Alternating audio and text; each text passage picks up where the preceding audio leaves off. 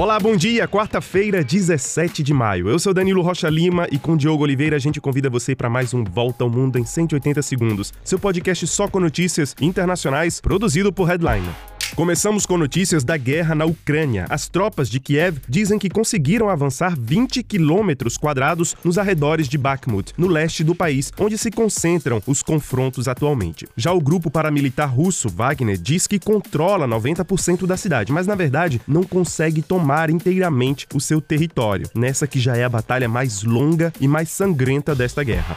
Já no campo diplomático, a guerra atinge um outro nível e os ocidentais abrem a porta para a entrega de aviões de combate para a Ucrânia, assunto que era considerado uma linha a não ser ultrapassada por esses países. O Reino Unido e a Holanda se comprometeram a formar uma coalizão internacional para a entrega de caças F-16, modelo preferido pelos pilotos ucranianos. Além disso, a França também se engaja a formar esses pilotos.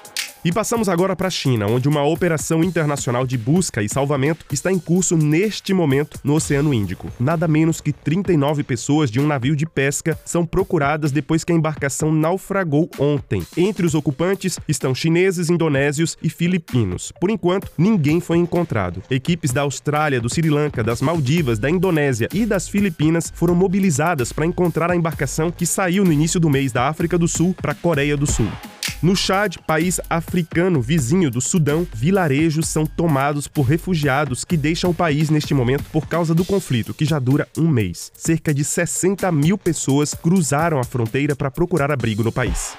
E passamos agora para o outro lado do mundo. No Equador, o presidente Guilherme Lasso proclamou total inocência diante do Congresso, que tenta destituí-lo por corrupção. O processo de impeachment, que começou ontem, ainda não tem previsão para a data do voto dos parlamentares. A crise política no Equador relembra o país daquele período de instabilidade vivido entre 1997 e 2005, quando três governantes eleitos pelo voto popular foram tirados do poder.